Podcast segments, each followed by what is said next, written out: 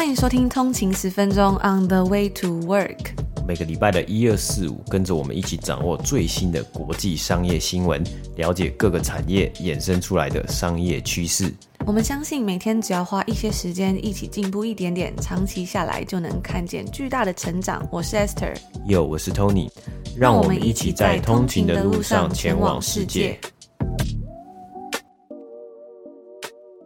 大家早安，今天是十月二十四号，星期一，欢迎回来通勤十分钟。大家早安。那非常感谢大家的热烈支持啊！二零二三年每日一股励的集资本数呢，已经突破七百六十本的大关了。那如果没有抢到早鸟或者是超早鸟优惠的话呢，一定要记得把握最后的晚鸟阶段，也就是即日起到十一月三号。二零二三年每日一股励的募资已经正式倒数最后不到一个月喽。那因为这次呢，我们是以小量精致的方式做准备，所以如果提提早达到数量的话，募资也会提早结束。日历预计在十一月中下旬的时候开始出。货，那之后呢，也会依照订单成立的时间来依序寄送。嗯，对，所以玩鸟呢，玩鸟的优惠其实已经剩不到两个礼拜。如果大家有兴趣的话，也可以点击我们的 show note，有一个连结可以去参考看看哦。那时间呢，也算来到这个十月份的最后一个礼拜了。如果不要算剩下的三十号以及三十一号的话，所以呢，最近啊也是如火如荼正在进行这个今年第三季的财报公布。那十月呢也已经快要过完了嘛。最近很多的公司呢都已经陆续公布了他们的财报，我们也有在节目上面跟大家分享了一些不一样的公司。之前呢一开始是金融类股嘛，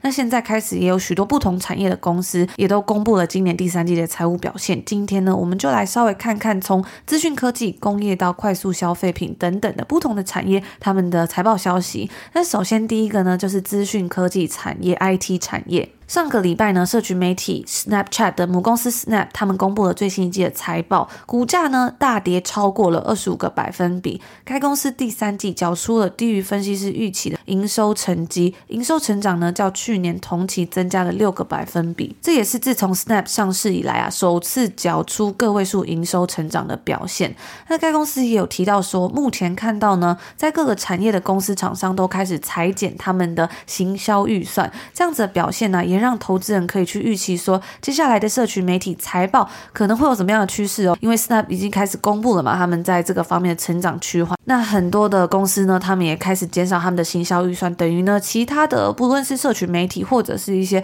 呃跟媒体有相关的公司呢，可能都会受到蛮大的影响。那目前来看呢，似乎社群媒体广告市场竞争呢是越来越激烈，Walmart、Netflix 等等的公司也都积极进军到广告领域，而这个部分呢，会不会继续受到影响呢？我们也是还蛮想来看看的。那我们在上个礼拜的集数呢，也有分享到说，不只是这些社群媒体，甚至是像零售产业，甚至是连 Uber，他们都想要在自己的平台上面让大家来投放广告嘛。然后我们也有提到说，Amazon 算是垄断了整个零售产业的线上电商百分之接近要呃八成左右的这样子，有关于他们的广告。然后才讲完这个消息之后呢，我那天在呃看 YouTube 的时候就被打到一个广告，是 Amazon 呢就打广告说，哎，欢迎大家来 Amazon 或是 Amazon Prime，然后你去上面可以去打。广告，他们也推，他们也有他们自己的可以下广告的平台哦。如果有需要打广告的厂商，可以考虑一下。所以我就觉得，哇，我真的是感觉这个数位广告的市场也应该会变得更加越来越激烈。嗯，那接下来，我们来看一下快速消费品产业 FMCG 啊。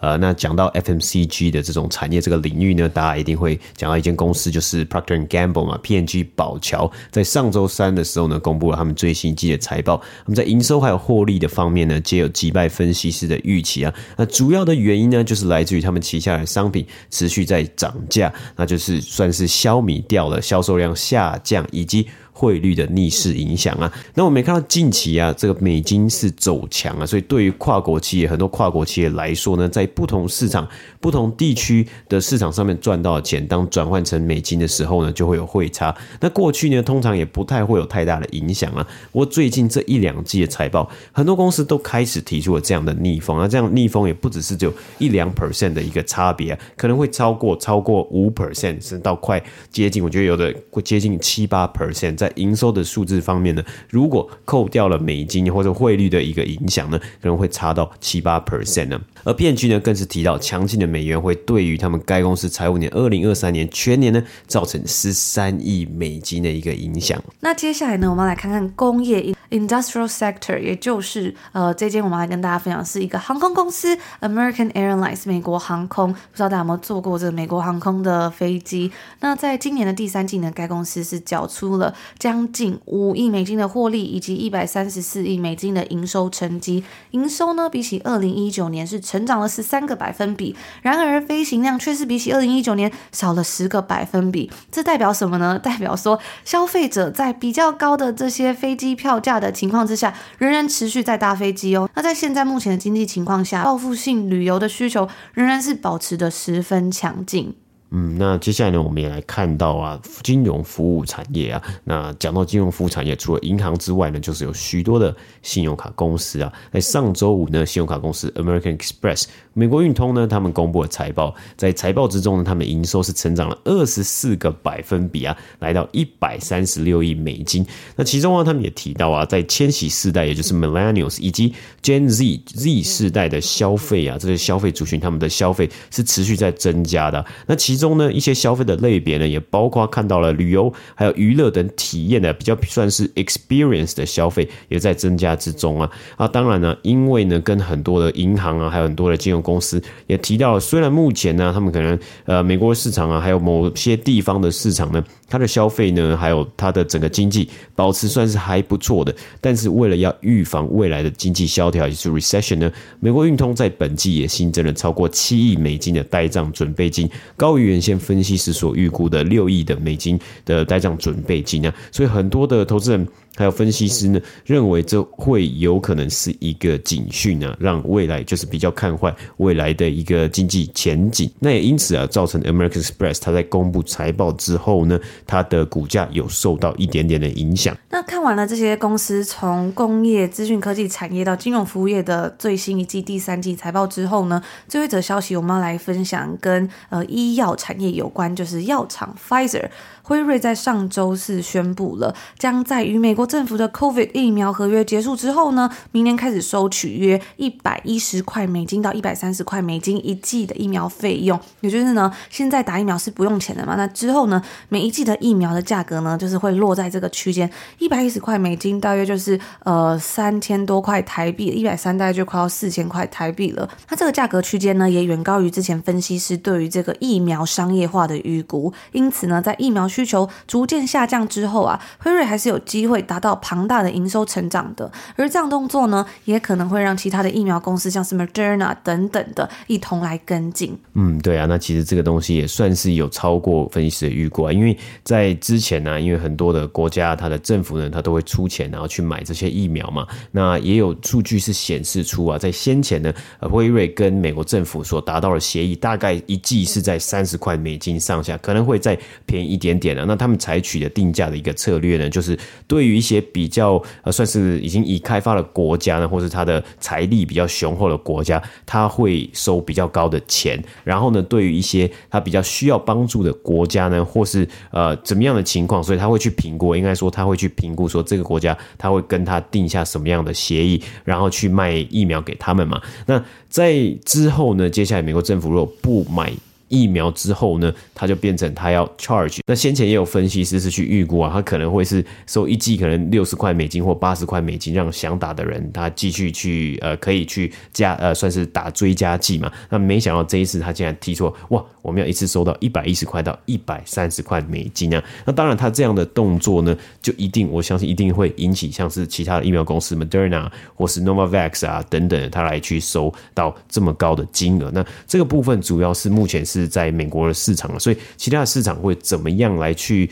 呃操作呢？这个呢也可以来去持续的观察看看。那今天是星期一嘛，在跟大家分享完一些最新的商业新闻还有财报消息之后呢，我们来跟大家分享算是一个在金融历史上面的一个小故事。Know the power of women in leadership. She makes a difference. 最近台湾呢终于开放边境啦，不知道大家有没有准备好说下一趟旅程想要去哪里旅行呢？也许你还没有决定好说下一趟旅行的目的地。但是呢，今天就让我们来带着大家一起乘坐时光机去旅行。不知道大家有没有听过这个华尔街的无畏女孩 （Fearless Girl）？如果到纽约旅行呢，一定会知道这个华尔街的著名景点。除了华尔街铜牛之外，就是这个无畏女孩 （Fearless Girl） 了嘛。那它呢，其实不只是一个地标而已。故事的开始呢，是在二零一七年的国际妇女节前夕，在代表华尔街以及纽约华尔街铜牛之前呢，出现了这个命名为“无畏女孩”的铜像。这个双手叉腰握拳的女孩啊，她象征着性别平权，而她脚边的牌子上面就写到了我们开始所念的这一句：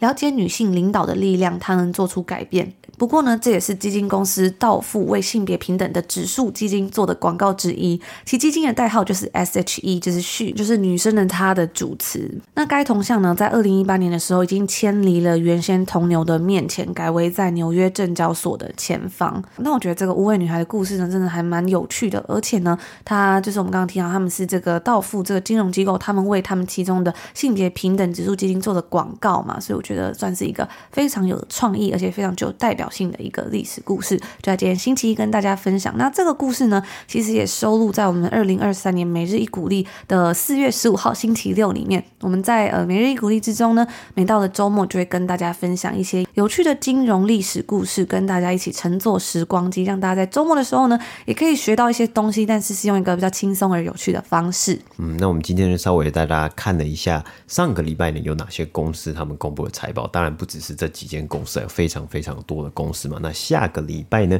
也是从明天开始，北美时间周一呢，也开始陆陆续续呢，会有更多知名的公司，他们要分享最新一季的一些成绩啊。那在周二、下周二呢，盘前会有 UPS。Coca-Cola 可乐公司呢，可以来稍微跟呃上上上礼拜百事公司的一些财报的数据呢来做一些比较，然后呢还有呢周二盘前呢还有 General Motors 通用汽车，还有 3M JetBlue 这也是一间航空公司，甚至呢还有 Raytheon Technologies。那我在上周的节目之中呢也有介绍 Lockheed Martin 这一间国防和航太公司的一个财报最新一季的表现，也可以来看看 Raytheon Technology 同样属于。类似的产业，还有类似的一个区块的 Raytheon Technologies，他们表现会是如何？那周二盘后呢，也会有非常多人关注的 Microsoft 微软的财报，Alphabet Google 的母公司。他们的财报表现嘛，那因为呢，Snap 已经先开了第一枪了，认为现在的这种在社群媒体上面的广告呢，它算是需求有点式微了啊，有点算是有逆风了。那我们来看看 Alphabet 呢，它是怎么讲的，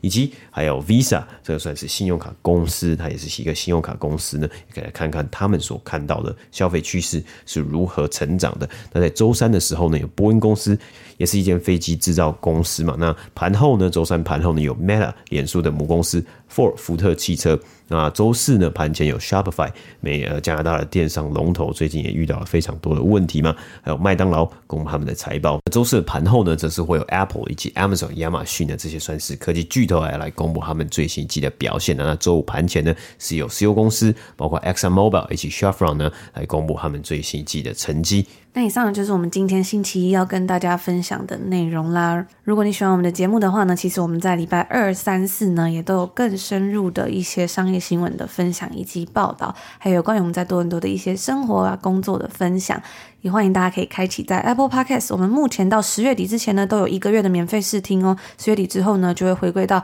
只有两个礼拜的免费试听，所以记得把握这个优惠。那也欢迎大家可以追踪我们的 IG 账号 on 的一个底线 way to work，我们也都会把这些资讯放在下面节目下滑的 show notes 连接，大家有兴趣可以去看一下。那我们就在这边祝福大家今天星期一有一个愉快的开始，美好的一天。我们就明天周二见喽，明天见，拜拜。拜拜。